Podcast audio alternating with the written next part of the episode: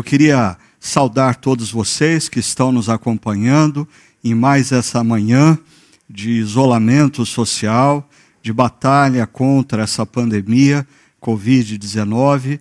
Ah, nós ah, vamos passar por tudo isso, é hora de nós renovarmos as nossas forças físicas e emocionais e espirituais ah, para o enfrentamento desse momento. E eu queria começar esse nosso tempo juntos nessa manhã, é, primeiro mostrando para vocês uma coisa muito bonita.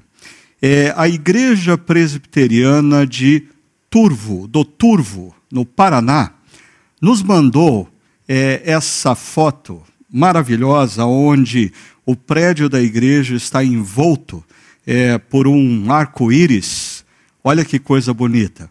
E eles nos mandaram essa foto pelo seguinte: o pastor dessa igreja entrou em contato comigo, pedindo para que eu desse uma palavra a essa igreja, que exatamente no último domingo de maio, por ser uma comunidade rural, eles têm uma festividade, um culto de gratidão a Deus, que eles chamam de Festa da Colheita. Olha que coisa bonita.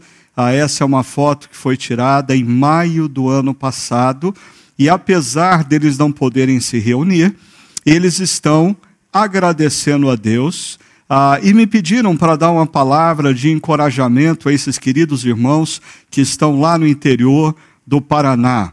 Ah, veja só, tenho aqui a foto do pastor Davi com a sua esposa ah, Mabel ah, e olha só o seu Isaltino Fiuza. Até perguntei para o nosso querido pastor Silas Fiuza se era parente dele, 96 anos de idade, firme e forte, servindo ao Senhor. Nós louvamos a, Deus, louvamos a Deus pelo que essa comunidade tem feito no interior do Paraná e nos juntamos a eles nessa manhã agradecendo a Deus por todas as bênçãos derramadas sobre eles e sobre as nossas vidas, ok?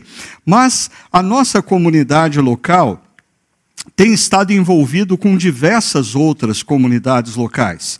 E para que você saiba, desde o momento em que começou essa crise relacionada à pandemia e, consequentemente, o isolamento social, e as igrejas tiveram que migrar muito rapidamente ah, para uma plataforma digital e nem todas possuíam ah, recursos para fazer isso, a nossa comunidade se prontificou a ajudar igrejas e nós temos hoje nessa plataforma Igreja em Missão 77 igrejas que estão sendo atendidas com uma material que nós produzimos ah, para as nossas reflexões, é, para a lição para as crianças, para adolescentes, grupos pequenos. Essas comunidades têm sido abençoada, abençoadas pela nossa comunidade, consequentemente, ah, elas têm sido abençoadas por você que contribui com a nossa comunidade. Além disso, apesar da, da pandemia, apesar dos nossos prédios estarem fechados,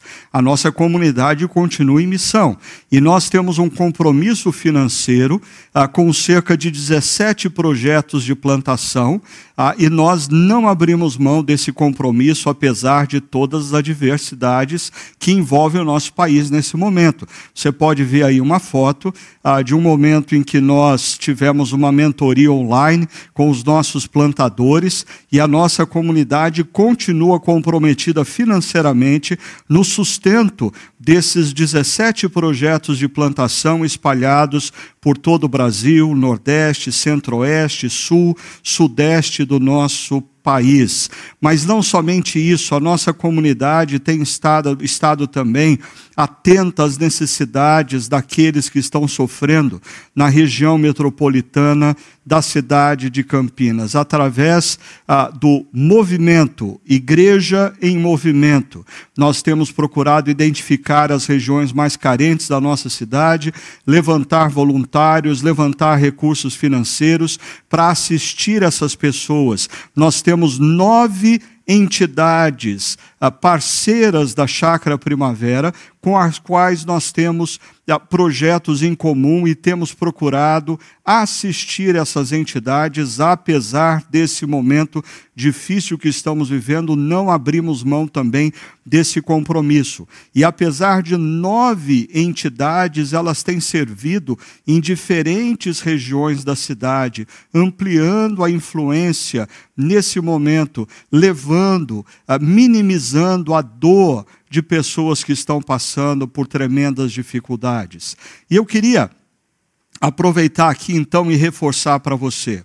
Você que é membro da nossa comunidade, você que acompanha a nossa comunidade, você que entende que o que nós estamos fazendo a, a, a, é, é, é, é fruto do nosso amor por Jesus Cristo e o compromisso com a missão que Ele nos deu.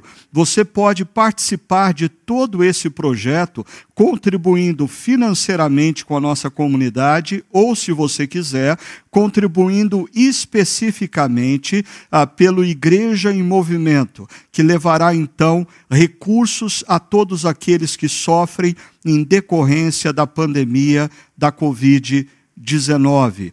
Mas eu queria ainda fazer uma sugestão para você. É, uh, na última reflexão, nós conversamos e falamos muito sobre cosmovisão. Ah, esse é um conceito que é bem comum àqueles que acompanham a nossa comunidade Chácara Primavera.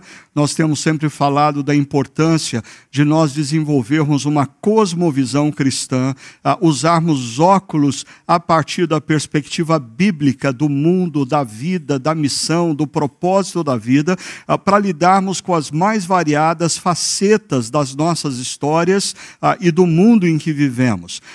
E eu tenho percebido que nesse momento de isolamento, as pessoas pessoas estão em busca de conteúdo. E eu confesso que, às vezes, ah, muitos crentes em busca de conteúdo acabam dando mais dor de cabeça para os seus pastores, porque nem sempre eles vão atrás de um bom conteúdo, de uma boa referência. E, e, e não são poucos aqueles que escrevem para a gente dizendo: Pastor, eu estou confuso, pastor, eu ouvi isso, o que, que eu devo pensar acerca disso? Pastor, olha o que eu recebi, isso aqui é condizente com o que a gente crê. Então, eu queria uh, minimizar o seu momento de confusão, oferecendo a você um conteúdo precioso. Nós temos aí, segunda, no caso da cidade de Campinas, segunda, terça e quarta, uh, feriados. Então, o que, que você vai fazer durante três dias se você já maratonou tudo que existia de série interessante? Você não aguenta mais assistir os telejornais que estão repetindo as mesmas coisas. Então, você quer fazer uma pausa para investir na sua vida? Eu quero recomendar para você essa série de 10 estudos que você encontra no YouTube ah, com ah, legendas em português chamada Reframe. Reframe. Essa é uma série de estudos que foi produzida ah, por um pessoal do Regent College em Vancouver, Canadá. Sensacional material ah, que nos ajuda a perceber o mundo, a natureza, a vida, a nossa profissão, a sociedade, as relações humanas, numa perspectiva bíblica, numa perspectiva cristã. Ou seja, um convite para você usar um novo frame para enxergar o mundo e a vida, a cosmovisão cristã. Ah, é um material riquíssimo que eu quero estimular você a gastar algum tempo, se você está em busca de bom material, de bom conteúdo, para se fortalecer na sua caminhada como discípulo de Cristo no mundo. Ok? Então vamos entrar hoje é, na nossa reflexão. Ah, e hoje nós vamos conversar sobre a importância de construir e nutrir amizades. Ah, nas redes sociais, principalmente no Instagram, ah, tanto eu como a comunidade fez uma pergunta para as pessoas, fizemos uma pergunta para as pessoas, afinal de contas, o que é amizade. E o Renato Nishida diz que Deus criou o homem como um ser social, ah, logo nós precisamos de relacionamentos saudáveis. E ele coloca, Deus coloca pessoas especiais no nosso caminho, amigos melhoram a nossa vida e lutam ao nosso lado quando é preciso. A amizade é uma for forma de expressarmos o nosso amor. A Paula Cimarelli diz parceria, amizade é parceria, ombro a ombro, lealdade, exortação, ouvido sem julgamento, aquele quem uh, nos ajuda a relembrar o foco certo da vida, Jesus. Amizade é uma das expressões do amor de Deus por nós, muito legal. O Michael Bog diz: amizade para mim é cumplicidade, irmandade, empatia, cuidado, generosidade, esforço em ser uma pessoa amiga, uh, não pestanejar quando tiver que falar verdades. Muito interessante isso Maicon, ah, mesmo que dolorosas. Ah, ah, o amigo é aquele que fala a verdade em amor. Em nome do amor, o amigo não omite a verdade. Sorrir e dividir coisas, não só ruins, mas também maravilhosas. Amigos choram quando a gente está passando por adversidade, dão gargalhadas e sorriem quando nós alcançamos a vitória. Né? A Rosângela Emerick diz que a amizade é, é uma parceria de lealdade, sinceridade, cumplicidade, construção de uma história juntos, apoio na caminhada, a, a, muita coisa interessante. O Rogério, Pedro Simão, pastor Marcelo participou também, a Márcio Sardi também participou. Aqui no site ou no Instagram da, da Chácara, nós tivemos a participação do Rodrigo uh, Gibim, que diz que amizade é uma relação de empatia mútua, de partilha de vida. A Soraya participou, Manuel uh, Martins, Talita, muita gente participando. Eu agradeço muito. A gente não tem tempo de ler todas as definições, mas vocês me ajudaram a perceber aonde cada um de vocês se encontram com esse tema, ah, para que eu possa ajudá-los a compreender ou jogar luz nesse tema a partir de uma perspectiva bíblica. Muitas das coisas que foram aqui pontuadas têm a ver sim com a perspectiva bíblica da amizade, algumas talvez são fruto da nossa lógica tal, uh, humanista, a nossa construção de mundo a partir de uma perspectiva não tão bíblica, mas nós estamos na caminhada para justamente nos corrigir, nos ajustar, nos realinhar ao que Deus espera de nós. Então, perceba, eu acho que muito da confusão que nós vivemos hoje quando o assunto é amizade é decorrente do fato de que a internet, principalmente as redes sociais, ah, nas últimas décadas, mudaram sensivelmente o conceito do que significa amigo. Né? Todo mundo passou, passou a ter 200 amigos, 500 amigos, 3 mil amigos. Tem gente que tem mais de um milhão de amigos. Veja só que maravilha é isso. Agora, a verdade é que as redes sociais elas têm um lado muito positivo ah, elas nos oferecem a oportunidade de nos aproximarmos de pessoas que estão distantes. Ah, mas, por outro lado, nós precisamos reconhecer o perigo das redes sociais, porque ao mesmo tempo que elas nos aproximam de pessoas que estão distantes, elas têm o poder de nos distanciar daqueles que estão próximos de nós. Ah, interessante que o jornal The Guardian já está virando agora moda a gente citar aqui o Guardian, ah, da Inglaterra, ah, no último mês de outubro do ano passado, é, escreveu um artigo falando da geração millennial. E ah, o título desse artigo dizia: Nós, millennials, temos mais amigos do que nunca. Nunca uma geração teve tantos contatos, nunca uma geração teve tanta interação com outros, nunca. Pense no mundo, por exemplo, no mundo com a predominância rural, ah, imagine com quantas pessoas um ser humano tinha interação com outro ser humano ao longo de 60 ou 50 anos de vida, considerando a expectativa de vida menor.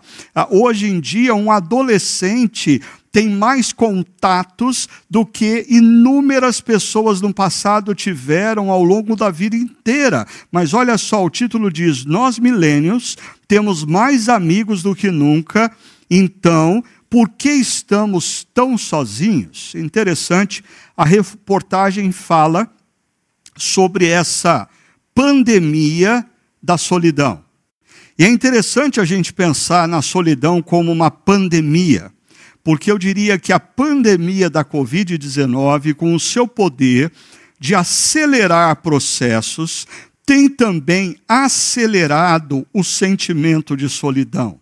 Inúmeras pessoas ah, que não vinham construindo relacionamentos consistentes, não vinham construindo relacionamentos saudáveis, nesse exato momento se sentem fragilizadas, vulneráveis pela falta de amigos genuínos, elas começam a fazer um balanço, porque esse isolamento tem nos proporcionado essa oportunidade de balanço na vida, e elas começam a ponderar: ah, será que todos com quem eu tenho relacionamento ah, são de fato amigos? Quantos amigos efetivamente eu possuo?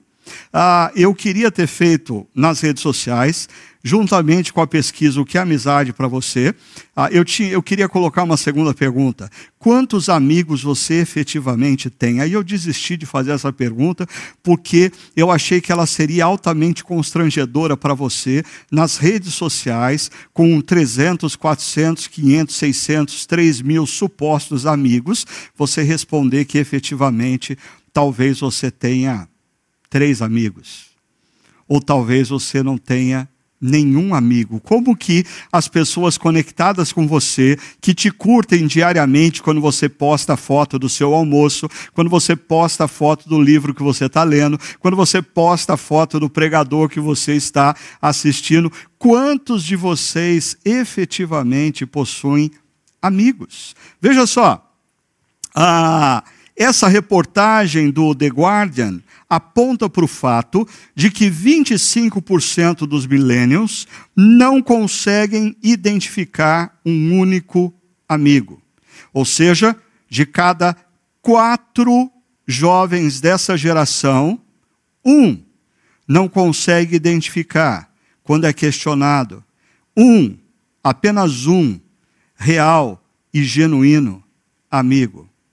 Ainda, a mesma reportagem diz que 33% dos millennials, ou seja, de cada três, um, sentem-se constantemente sozinhos. Nós estamos falando de uma geração altamente conectada, uma geração altamente é, é, é, relacional nas mais variadas redes sociais que a internet nos proporciona.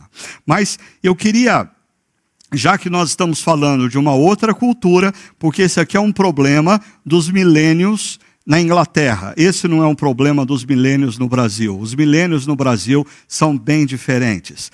Eu queria ir para uma outra cultura e eu queria ir para uma outra geração. Eu queria mostrar para vocês essa imagem e eu queria é, trazer para vocês uma experiência pessoal. Eu venho de uma família italiana. E uma das coisas que eu me lembro da minha querida avó é que de vez em quando ela soltava algumas palavras italianas. Né?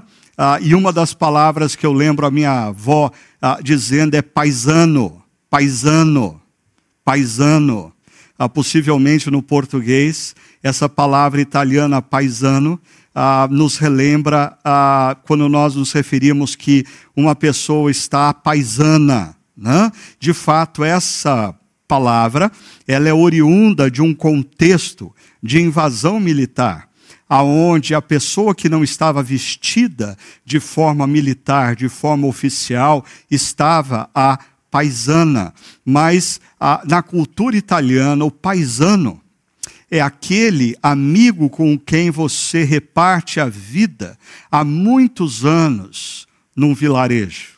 Eu me lembro quando eu tive a oportunidade de visitar a Itália, ah, especialmente pequenas vilas, pequenas cidades do interior da Itália, me chamava sempre a atenção quando eu via ah, nas praças, quando eu via nas mesas dos restaurantes e bares ah, um conjunto de homens, normalmente idosos, dando muita risada, contando causos. E eu me lembro que quando eu via isso, eu me lembrava claramente dos meus tios em torno da mesa na sala, na, na casa da minha mãe. A, a, mesma coisa, eles compartilhando a vida.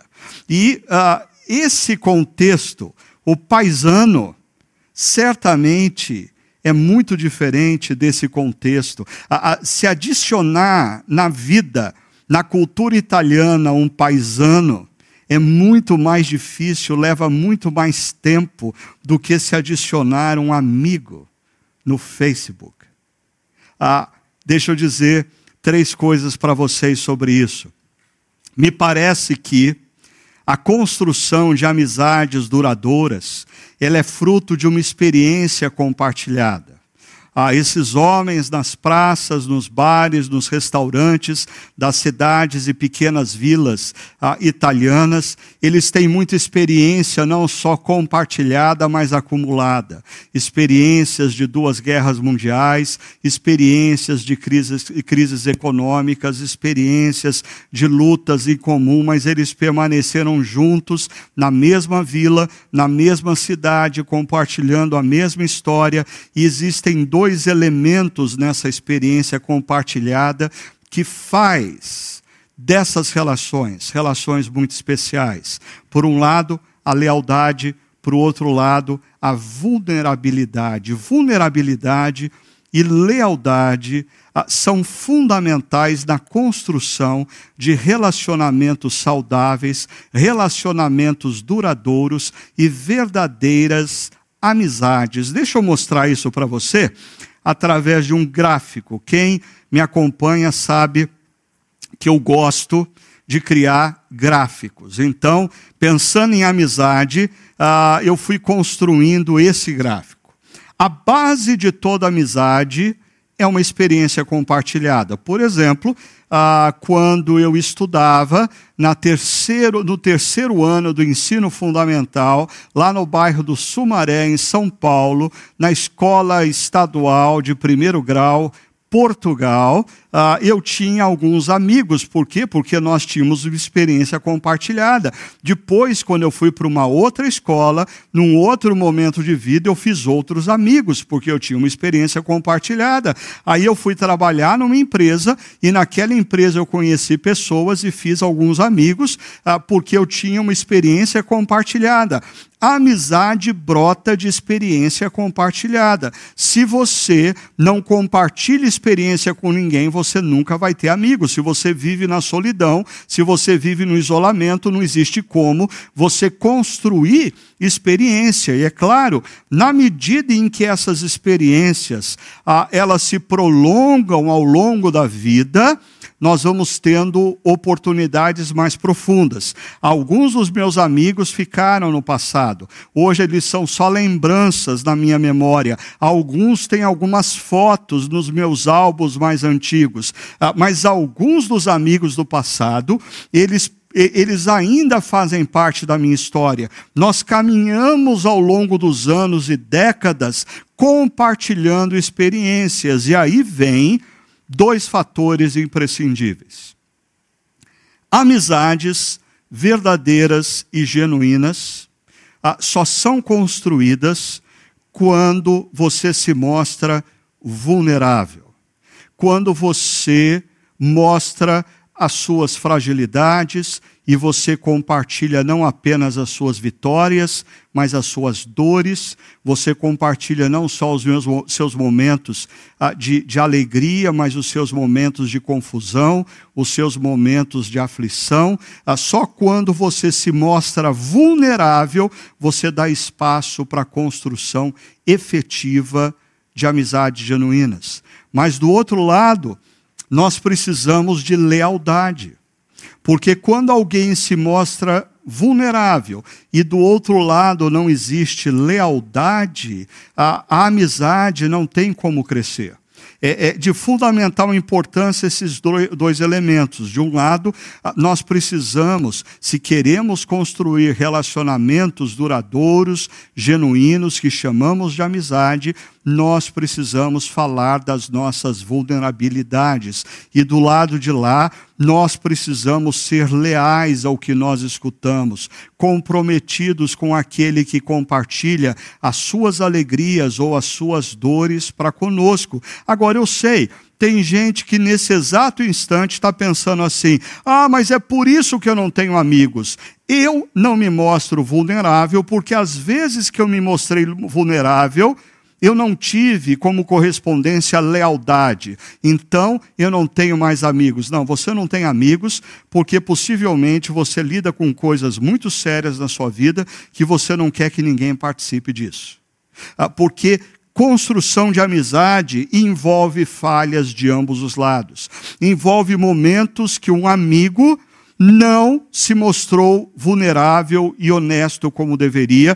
Existem momentos que um amigo não se mostrou leal como deveria, ou não correspondeu à nossa expectativa de lealdade que, nós tínhamos. Ah, porque nós somos seres humanos, não existe essa amizade na qual a vulnerabilidade seja 100% genuína e a lealdade 100% presente. Nós não somos somos tão consistentes e coerentes. Amigos falham e nós precisamos aprender a lidar com essas falhas. Mas a vulnerabilidade e a lealdade vai nos levando ao que nós chamamos de empatia. A empatia é a capacidade de sentir o que o outro sente em nós mesmos. Sentir a alegria que o outro sente em nós sentir o momento de felicidade do outro em nós, sentir o momento de dor do outro em nós. E aqui um ponto interessante. É, nos compartilhamentos ali das redes sociais, eu, eu ouvi várias vezes pessoas dizendo: não, porque o amigo se revela nos momentos difíceis, os amigos estão presentes na adversidade.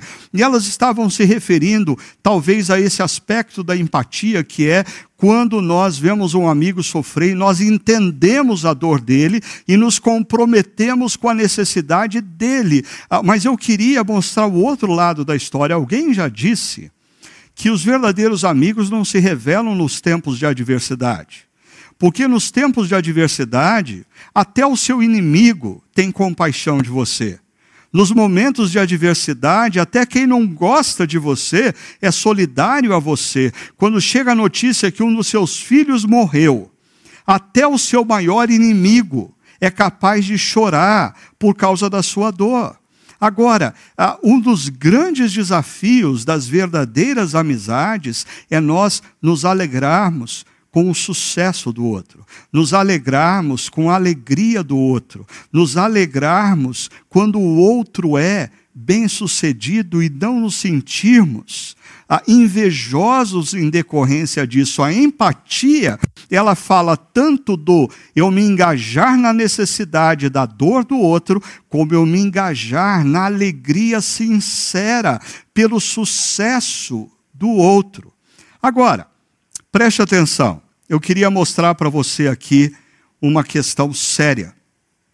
Talvez o grande problema da, das gerações ou das nossas gerações atuais, tão vinculadas às redes sociais, é que as redes sociais nos oferecem tão somente, quando muito, a base desse triângulo. Experiências são compartilhadas, e nem todas as experiências, somente as experiências que eu quero compartilhar, a que eu quero associar à minha imagem. Então eu compartilho o que eu estou comendo, eu compartilho aonde eu estou atualmente, eu estou dentro de casa o tempo todo, não tem muita ah, novidade nisso. Mas a gente está sempre compartilhando foto das nossas férias. Mas perceba, as redes sociais, elas uh, se concentram em experiências compartilhadas e as redes sociais não nos oferecem a possibilidade do exercício da vulnerabilidade, porque ninguém é vulnerável nas redes sociais, nem muito menos da lealdade, porque algumas pessoas curtem você por responsabilidade, por medo do que você vai pensar se você não der um like no que ela postou. Isso não significa que ela dá um like em você por lealdade. Tem muita gente que dá like no post do chefe, dá like uh, no guru que ele admira. Uh, por quê? Por lealdade? Não, simplesmente por interesse. E, consequentemente, como as redes sociais não nos oferecem um espaço de vulnerabilidade nem de lealdade, nós não convivemos com falhas e nós não crescemos em empatia.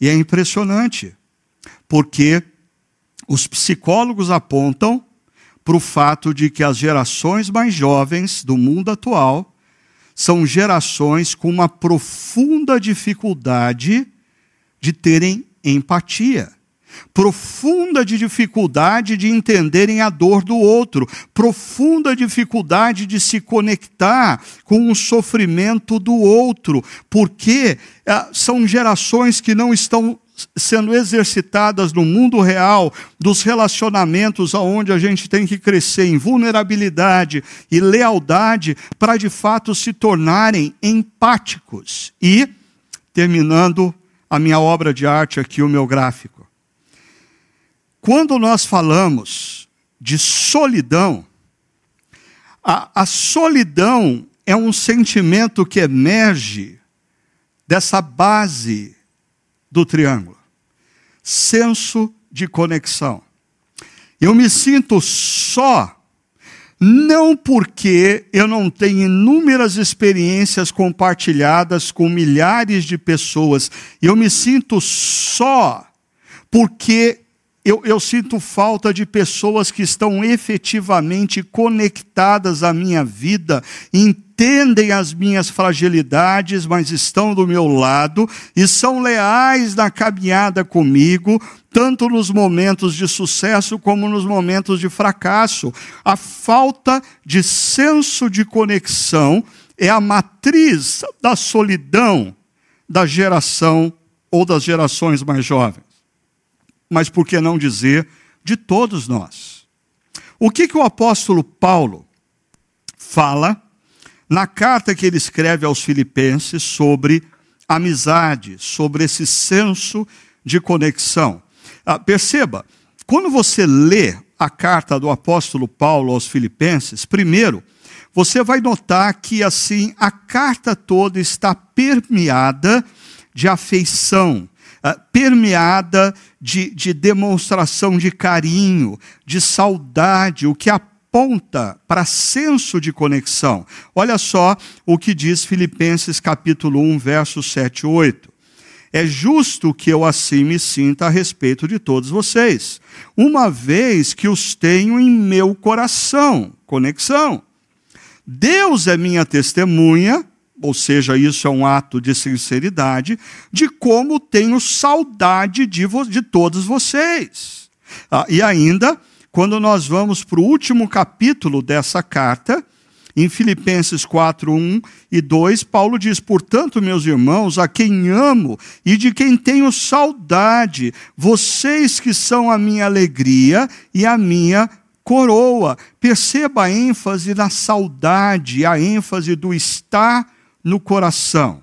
E aqui existe um problema sério, porque nós estamos falando de uma comunidade que o apóstolo Paulo tinha contato, e ele dizia que tinha saudade de todos. A pergunta é: essa comunidade de Filipos tinha quantas pessoas? Talvez ah, 30, 40 pessoas, porque a grande maioria das comunidades cristãs do Novo Testamento eram comunidades pequenas. Ah, ah, e hoje, quando nós fazemos parte de comunidades maiores, ah, é impossível para um ser humano ter relacionamentos com conexão com mais de 100, 120 homens e mulheres. Nós somos limitados na nossa mente, no nosso coração, para esse senso de conexão. Por isso, se você tenta manter, se manter conectados a, a, a 800, mil, 3 mil, 5 mil, 100 mil, 1 milhão de pessoas, você vai adoecer. Essa é a principal enfermidade que toma conta de músicos e artistas que, que se sentem na responsabilidade de se manterem conectados aos seus seguidores. Eles gradativamente se tornam escravos desses seguidores, porque é impossível para um ser humano se relacionar em qualidade e consistência com mais do que 100, 120 pessoas. É impossível para um pastor de uma igreja com 3 mil, 5 mil, 6 mil, 10 mil pessoas dizer que sente saudade de todos. A única forma de uma comunidade viver esses relacionamentos é a gente perceber a limitação humana e perceber o conselho que Moisés dá a Jetro, lá em Êxodo capítulo 18, a importância de nós termos grupos menores, onde pessoas vivem relacionamentos afetivos, constroem relacionamentos com vulnerabilidade e lealdade, e aí a comunidade cristã é um conjunto de grupos que que vivem em lealdade, vivem em vulnerabilidade, crescendo em conexão uns com os outros. Perceba, é, quando a gente pega Filipenses capítulo 2, olha a estrutura do texto. O apóstolo Paulo, do verso 1 ao 5, fala sobre a comunidade de amigos. E talvez daqui a algumas semanas eu volte a esse texto, mas em seguida ele fala da atitude de Cristo. Ele diz: tende em vocês a mesma atitude que nós vemos em Cristo Jesus. Perceba, a, a, a, essa comunidade de amigos, ela tem um modelo. Essa comunidade de amigos, ela é inspirada num ponto de referência, Jesus. Filipenses 2, de 5 a 11. Em seguida, o apóstolo Paulo nos ah, remete para esse conceito, essa comunidade de amigos é uma comunidade em missão. A igreja não é uma comunidade que tem por propósito é, é viver afetivamente relacionamentos duradouros por toda a vida. Não. o propósito final da comunidade cristã é a missão. A afetividade, a construção de amizade. Nós fomos enviados em missão dois a dois. As nossas amizades se intensificam enquanto enquanto nós estamos em missão. Mas perceba o que acontece aqui. Paulo termina o capítulo 2 mostrando que a atitude de Cristo ela se reflete na vida de pessoas também. Discípulos de Cristo, homens e mulheres que afirmam crer que Jesus é quem de fato ele disse ser, vivem em suas vidas características que fazem com que aqueles que estão ao redor se lembrem de Cristo. Por quê? Porque eles são discípulos de Cristo. É interessante, nós não vamos isso, mas eu jogo o desafio para você trabalhar nisso ao longo da semana. Se você ler esse trecho do verso 5 ao 11, você vai perceber como inúmeras características descritas na atitude de Cristo se fazem presentes na atitude de Timóteo e Epafrodito. Eu vou convidar você para ler comigo agora ah, esse trecho de Filipenses 2, a partir do verso 19. Veja só. Espero no Senhor Jesus enviar-lhe Timóteo, enviar-lhes Timóteo brevemente, para que eu também me sinta animado quando receber notícias de vocês. Não tenho ninguém que, como ele, tem interesse sincero pelo bem-estar de vocês, pois todos buscam os seus próprios interesses e não os de Jesus Cristo. Mas vocês sabem que Timóteo foi aprovado porque serviu comigo no trabalho do evangelho como um filho ao lado do seu pai. Falando agora de Epafrodito, Paulo diz: Contudo, penso que será necessário enviar-lhes de volta Epafrodito, meu irmão, cooperador e companheiro de lutas, mensageiro que vocês enviaram para atender às minhas necessidades. Pois ele tem saudade de todos vocês e está angustiado. Perceba a conexão, o senso de conexão. Ele tem saudade e está angustiado, porque ficaram sabendo que ele esteve doente. A comunidade sofre porque Epafrodito estava doente, Epafrodito sofre porque a igreja está preocupada com ele. De fato, Paulo diz: ficou doente e quase morreu.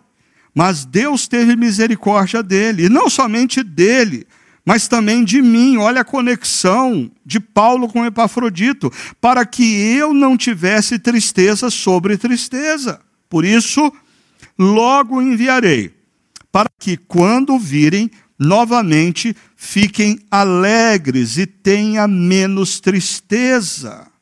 E peço que vocês o recebam no Senhor com grande alegria e honrem homens como este. Verdadeiras amizades não têm dificuldade nenhuma em honrar ao outro porque ele quase morreu por causa, ou por, por amor à causa de Cristo.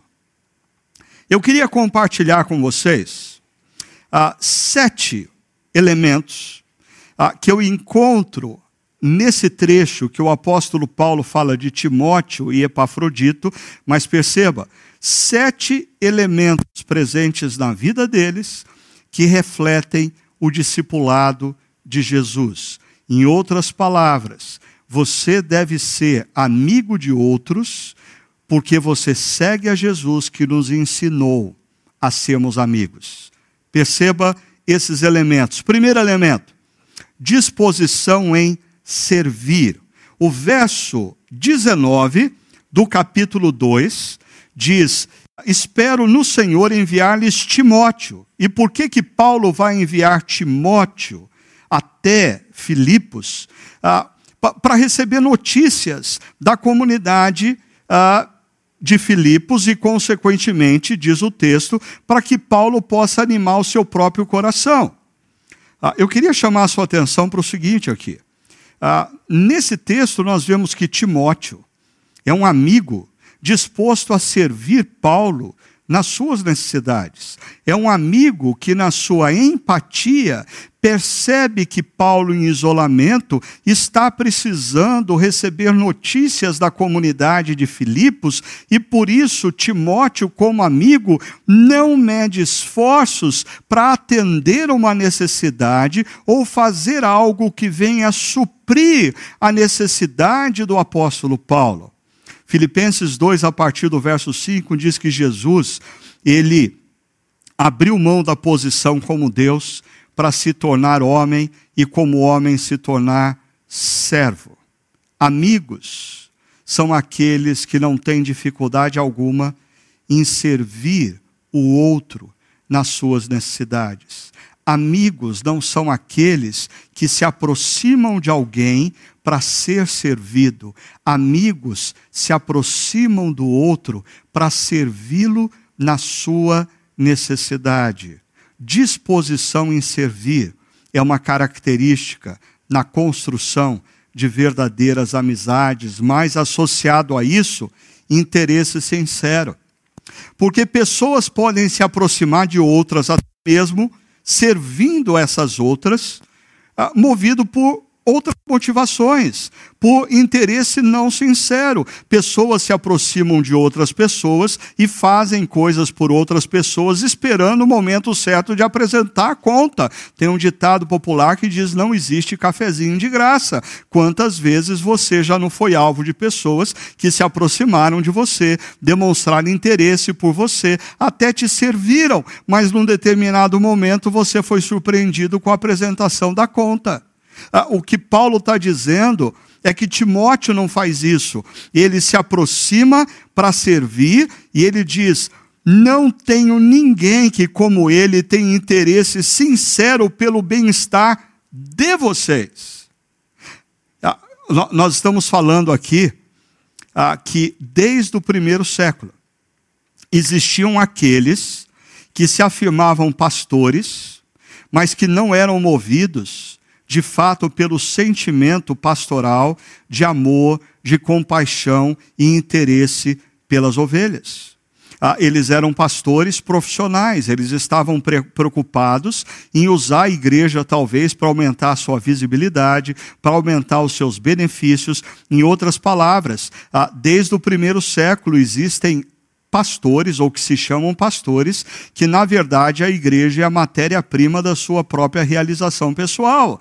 Paulo está dizendo que Timóteo não. Timóteo tinha interesse sincero nas pessoas, e se você acompanhar a segunda parte do verso, diz que ele tinha interesse sincero nas pessoas, porque ele aprendeu com Jesus isso. Veja a segunda parte, diz: Pois todos buscam seus próprios interesses e não os de Jesus Cristo. E quando você busca os interesses de Jesus Cristo na sua vida, qual é o interesse de Jesus Cristo? Que você se aproxime das pessoas e as sirva em amor. O interesse de Jesus Cristo é que você seja um agente de bênçãos. Então, quando você está comprometido com os interesses de Jesus, você se move na direção de pessoas e com as suas palavras e as suas atitudes, você abençoa pessoas e você faz isso com interesse sincero.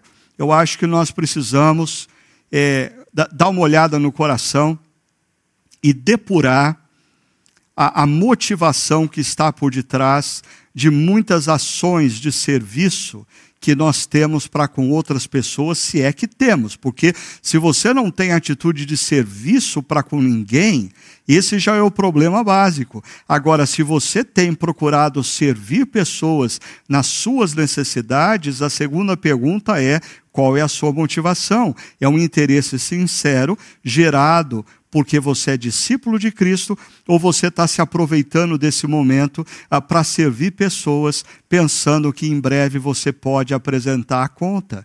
Por favor, não faça isso, isso não tem nada a ver com o que é o discipulado de Jesus. Um terceiro elemento, coração ensinável. Olha só, Paulo diz: Mas vocês sabem que Timóteo foi aprovado porque serviu comigo no trabalho do evangelho como um filho ao lado de seu pai. A, a relação de Paulo e de Timóteo era uma relação ah, que, que talvez mesclava a mentoria com a amizade. E é interessante como essas duas coisas não são necessariamente antagônicas e não são excludentes. Eu diria, ah, se você tem um mentor, se você tem alguém que te orienta ao longo da vida, você pode se tornar amigo desse mentor se você não estabelecer a sua relação com ele numa relação de consumo. Você só tem, você só recebe, mas uma relação também de entrega. Você percebe as necessidades dele e procura servi-lo nas suas necessidades. É isso que Timóteo faz. Agora, numa relação de mentoria e de amizade, também existe o seguinte: um amigo pode se tornar um mentor. Um amigo pode se tornar um mentor. Muita gente fala, ah, eu não tenho um mentor. Ah, mas talvez porque você não olha para os seus amigos à sua volta e você não se relaciona com eles com um coração ensinável. Você, na sua relação com amigos, tem sempre muito a dizer, tem sempre muito a ensinar, tem sempre muito a colocar e pouco tempo para ouvir. Não tem coração ensinável para perceber que Deus tem colocado amigos na sua caminhada para orientar a sua vida, para dar sabedoria a você nos momentos que você necessita. Se você voltar para o texto, perceba, um elemento dessa construção de amizades e de se nutrir amizades é o coração ensinável. Quarto elemento, empatia. E aqui a gente já viu sobre a importância da empatia nas relações, e eu já pontuei que psicólogos e psiquiatras apontam, acusam o fato de que nós vivemos um momento muito sério nas relações ocidentais, quando nós estamos perdendo a capacidade de sermos empáticos empáticos para com a dor ou a alegria do outro, fruto de um narcisismo exacerbado, no qual nós só pensamos em nós mesmos, nós só estamos preocupados com a nossa alegria, com a nossa tristeza. Nós somos o centro do mundo. Perceba que nesse texto que nós estamos estudando, começa por eu preciso olhar para o outro e perceber as suas necessidades, eu preciso me mover para suprir a necessidade do outro na construção de relacionamentos uh, duradouros e genuínos. Eu preciso fazer isso com interesse sincero, eu preciso fazer isso de coração aberto, não somente para eu ensinar e dar, mas para eu aprender e receber e, consequentemente, cresce a empatia. Veja só, o verso 25 diz: Contudo, penso que será necessário enviar-lhes de volta Epafrodito. Epafrodito foi enviado pela comunidade de Filipos como oferta financeira para ajudar Paulo, porque Paulo estava preso ah, e o Estado romano não dava alimentação, não dava roupa, não dava produtos de higiene pessoal para os seus prisioneiros. Então a comunidade de Filipos, de maneira empática, percebendo a necessidade de Paulo, envia Epafrodito Epafrodito para suprir as necessidades de Paulo empatia, mas ele diz: Epafrodito é meu irmão, meu cooperador, ele é companheiro de lutas, e companheiro de lutas. Não é aquele que nas relações simplesmente usufrui, nem muito menos nas relações, aquele que está sempre distraído quando o olhar do outro está distante, quando existem lágrimas nos olhos dos outros. Ah, ah, Epafrodito é companheiro de luta porque ele olha para Paulo e ele percebe necessidades em Paulo também. E o texto continua dizendo que Epafrodito é o mensageiro que vocês, da comunidade Filipos, enviaram para atender às minhas necessidades. Aqui, nós temos dois exemplos de empatia. O, o primeiro exemplo vem da própria comunidade de Filipos que percebe a necessidade de Paulo, detalhe, sendo Paulo um indivíduo que jamais, jamais falava explicitamente das suas próprias necessidades. É muito pelo contrário, se você ler o capítulo 4 de Filipenses, você vai perceber como Paulo era discreto nesse negócio, mas essa comunidade percebe as necessidades e se move na direção dele. Ah, segundo exemplo é do próprio Epafrodito companheiro de lutas. Nós precisamos estar, principalmente no momento que nós estamos vivendo, mais atentos àqueles que nos cercam. Ah, nós precisamos estar mais atento àqueles que nós chamamos de amigo. Ah, se você, nos últimos dois a três meses, ah, não tem procurado manter contato com aqueles que você tem como amigo, mandando uma mensagem, perguntando como ele está, fazendo um telefonema e tentando fazer disso não algo pro forma, mas de percepção de necessidade, de empatia. Ah, nós estamos vivendo um momento em que existem diferentes necessidades. Nem todos nós estamos precisando sermos servidos nas mesmas áreas. Nós precisamos exercitar os nossos olhos para percebermos as necessidades daqueles que nós chamamos como amigos. Quinto elemento, vulnerabilidade. Olha só, Paulo diz no verso 26 e 27, pois ele, no caso, Epafrodito, tem saudade de todos vocês e está angustiado. Olha, Paulo está falando que esse grande companheiro de luta, esse grande servo do Senhor, esse líder da comunidade é frágil. Ele tem saudade e ele está angustiado. Por quê? Porque ele ficou sabendo que a comunidade estava preocupada com a notícia de que ele estava sofrendo. E eu já pontuei o verso 27. Paulo diz que Deus teve misericórdia não só de Epafrodito, e olha Paulo se mostrando vulnerável, mas também de mim, para que eu não tivesse tristeza sobre tristeza.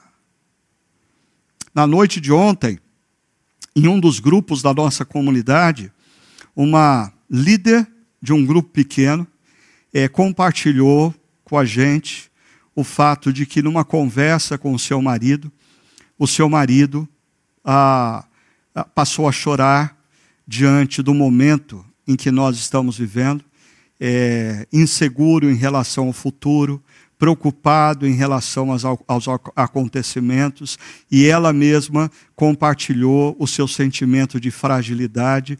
Ah, é, e, e, e, fez uma conexão disso com uh, falta de fé. Eu imediatamente escrevi naquele mesmo grupo dizendo: Olha, me desculpem, mas ao longo das últimas semanas, é, não foram poucas as vezes em que eu fui tomado por lágrimas. Eu já chorei nos últimos dois, três meses por saudade dos meus filhos e netos eu já chorei diante de testemunhos comoventes na televisão, vendo famílias sofrendo. Eu já chorei devido à pressão ah, de corresponder e liderar uma comunidade cristã num momento tão crítico. Ah, eu já chorei porque em alguns momentos eu fui assaltado pelo sentimento de solidão. Ah, e eu estou compartilhando isso não para você, terminando a pregação, me mandar mensagem, dizendo, pastor, a gente está com você, pastor, a gente gosta Não, não, não. Eu estou compartilhando isso pra, com você, porque talvez você, como aquela líder, ache que ah, mostrar a nossa fragilidade é algo ruim. E a palavra de Deus não fala sobre. Nós somos seres humanos. Deus não espera que nós tenhamos atitudes de deuses. Deus sabe que nós somos humanos, Deus sabe que nós somos crianças dele, e quem cuida de quem é ele quem cuida de nós. Por isso, quando Jesus, o próprio Deus, se fez homem, ele chora diante da morte de Lázaro. Ah, Jesus, o Deus que se fez homem, no Getsemane, diante da catástrofe que estava por vir, ah, ele se angustia. Ah, ou seja, ah, demonstrar vulnerabilidade não é algo que tira sua credencial como cristão, como discípulo, muito pelo contrário. Mostrar sua vulnerabilidade faz com que você aponte para o poder da graça de Deus que te sustenta. Não é você, com a sua determinação pessoal, que consegue enfrentar todas as lutas. É a graça de Deus que em você faz você se superar, em você renova suas forças e faz você se surpreender ah, com, com, com a esperança com a qual você é tomado em tempos de adversidade. Aqui, vulnerabilidade. Sexto elemento, honra e consideração. Ah, eu já fiz menção disso, então eu vou passar rapidamente, mas Paulo diz: olha, eu estou enviando ah, para vocês Epafrodito, e eu quero que vocês façam uma grande festa para ele, porque esse indivíduo merece honra. Ah, amigos não têm dificuldade nenhuma, nenhuma, em ver os seus amigos sendo honrados. Por sinal, amigos não têm dificuldade nenhuma de servirem os seus amigos para que eles sejam honrados. É interessante que um dos exemplos mais fantásticos de verdadeira amizade que nós temos na Bíblia é a amizade de Jonatas por Davi. E Jonatas é capaz de se alegrar com a honra de Davi. Ou, para não dizer, porque daí já é quase que apelar João Batista em relação a Jesus, dizendo: não importa que ele cresça. Ah, Paulo não tem dificuldade nenhuma que Epafrodito seja exaltado. Paulo não tem dificuldade nenhuma em ver o seu amigo sendo honrado. Ah, isso me preocupa, porque eu não sei se acontece com você o mesmo que acontece comigo. Quando, por exemplo, eu estou assistindo um jogo de futebol, de basquete, futebol americano, ah, seja qual for o jogo, tênis. Ah, eu não sei porquê, quando eu estou diante de um jogo onde eu não tenho simpatia por nenhum dos times, por nenhum dos jogadores, a minha tendência é sempre torcer pelo mais fraco. Assim, é, é, é, quando tem um tenista desconhecido diante de um tenista conhecido, eu, eu, eu sou impulsionado a torcer para que o tenista desconhecido entre para a história vencendo o tenista conhecido. Agora, por detrás disso, ah, existe uma coisa perigosa no nosso coração. Muitas vezes, nós temos amigos que eles são considerados por nós como bons amigos, enquanto eles não começam a prosperar e a crescer. Quando eles começam a prosperar e crescer, nós começamos a nos isolar, nós começamos a levantar críticas. Por quê? Porque nós não nos sentimos confortáveis com o sucesso do amigo. Volto a dizer, pessoas se tornarem solidárias e compassivas para você em tempos de dor é altamente natural. Agora, verdadeiras amizades se revelam verdadeiras não apenas no momento da adversidade, mas também no momento do sucesso, da exaltação, da honra. É isso que a gente vê aqui em Paulo. E aí, eu vou terminar. Mas aqui, para terminar, eu vou dar um salto pelo seguinte. O texto que nós lemos em Filipenses 2 não nos fala sobre um elemento muito importante que nós vamos encontrar em Filipenses capítulo 4, a superação. Porque Paulo, antes de concluir a, a sua carta, ele diz assim: O que eu rogo a Evódia e também a Sintique, duas mulheres da comunidade de Filipos, é que vivam em harmonia no Senhor. Por alguma razão, Evódia e Sintique estavam rompidas. Alguma coisa havia acontecido e Evódia e Sintique não estavam se entendendo. E Paulo complementa: sim, e peço a você, leal companheiro de julgo, existe uma grande discussão a quem Paulo está se referindo, mas para mim a, a, a, a, tese mais forte é que ele está falando de Epafrodito. Ele diz: Você, leal companheiro de julgo, que as ajude. Existem momentos em que nós temos desencontros e precisamos que outros intervenham, nos ajudando na reconstrução. Mas Paulo continua dizendo: Pois elas, Evódia e Sintique, lutaram ao meu lado na causa do Evangelho. Nós não estamos falando de mulheres que um dia não estiveram altamente vinculadas à luta da fé. Nós estamos falando de mulheres que possivelmente eram líderes na comunidade cristã, mas que por alguma razão passaram a romper relacionamentos, seja por questões tolas no contexto da igreja, seja ah, por, por, questões políticas, uma era a favor de César, outra era contra de César. O fato é que essa desunião, essa ruptura estava desonrando o Senhor Jesus e Paulo repreende essas mulheres publicamente, porque essa carta era lida em público, e aí alguém falou nas redes sociais que amigo é aquele que fala a verdade em amor quando tem que falar a verdade. E o apóstolo Paulo diz: vocês precisam reconsiderar isso, e pede para Epafrodito ajudar nessa reconstrução. E diz: porque elas estiveram ao meu lado na causa do Evangelho, como Clemente e os demais cooperadores, os seus nomes estão no livro da vida. É interessante, nós não temos tempo aqui para entrar nessa questão do livro da vida, que ah, está presente na literatura do Apocalipse, no Antigo Testamento, mas muito rapidamente.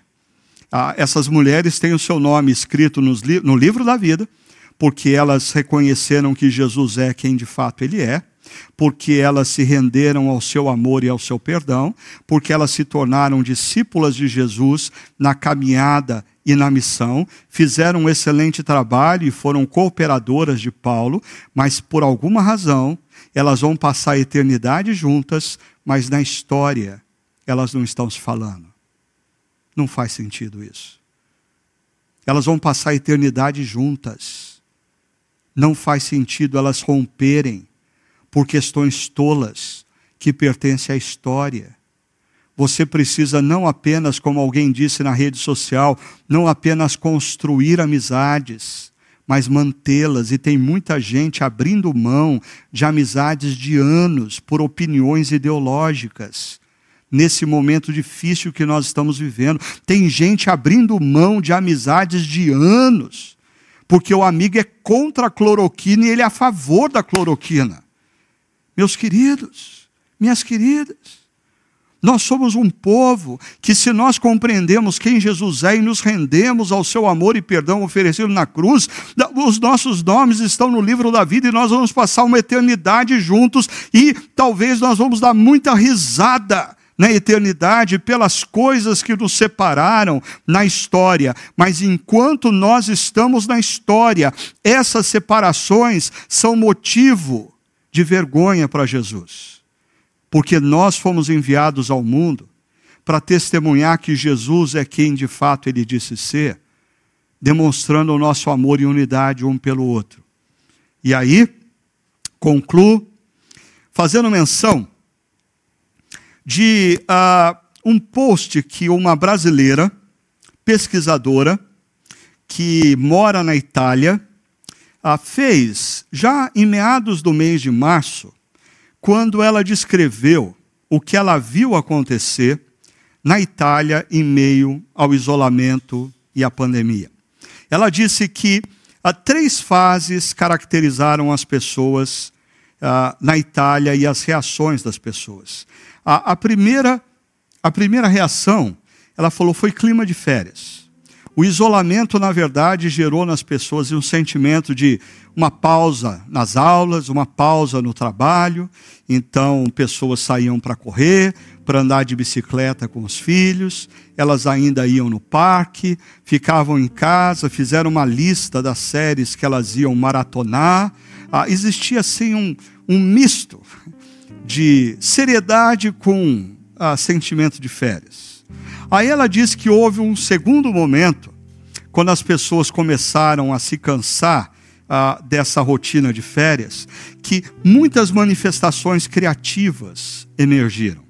E aí nós vimos, por exemplo, pessoas que iam para sacadas dos prédios e cantavam músicas, pessoas que iam para a sacada dos prédios e faziam um exercício físico, orientavam outras a fazerem exercício físico, mas essa fase também passou e ela disse que depois a terceira fase foi de silêncio. A sociedade italiana entrou em silêncio. Um silêncio que conspirava com a depressão. Ah, eu tenho notado nas últimas semanas um gradativo silenciamento de alguns grupos em redes sociais. Ah, parece que esse momento está chegando para nós. E diante disso, nós precisamos perceber que esse é o momento de nós resgatarmos e investirmos na amizade. Eu queria convidar você, nesse final de reflexão, olhar para esse quadro e perceber o seguinte: primeiro, o que você está precisando fazer para construir amizades duradouras. Segundo, o que você está precisando fazer para restaurar amizades que você abriu mão delas. Ah, eu tenho dito que esse tempo de pandemia, ah, ele vai ser um tempo valioso se nós sairmos desse momento melhores do que nós entramos. E esse é um tempo de muita reflexão. E uma das reflexões que eu convido você a fazer é: você tem construído relacionamentos duradouros, você tem construído amizades consistentes, se não, o que você está precisando começar a fazer? Pare de pensar no que os outros têm que fazer por você. Não. Se você é discípulo de Jesus, e a sua vida reflete Jesus, o que você precisa fazer para construir relacionamentos duradouros? Mas o segundo lado dessa reflexão é: nos últimos tempos você abriu mão de um amigo, de uma amiga? O que você precisa fazer para restaurar essa amizade? O tempo que nós vamos viver e estamos vivendo do isolamento é um tempo propício para investirmos em relacionamentos duradouros e resgatarmos amizades que em algum momento, por tolices, abrimos mão delas. Deus o abençoe nessa caminhada.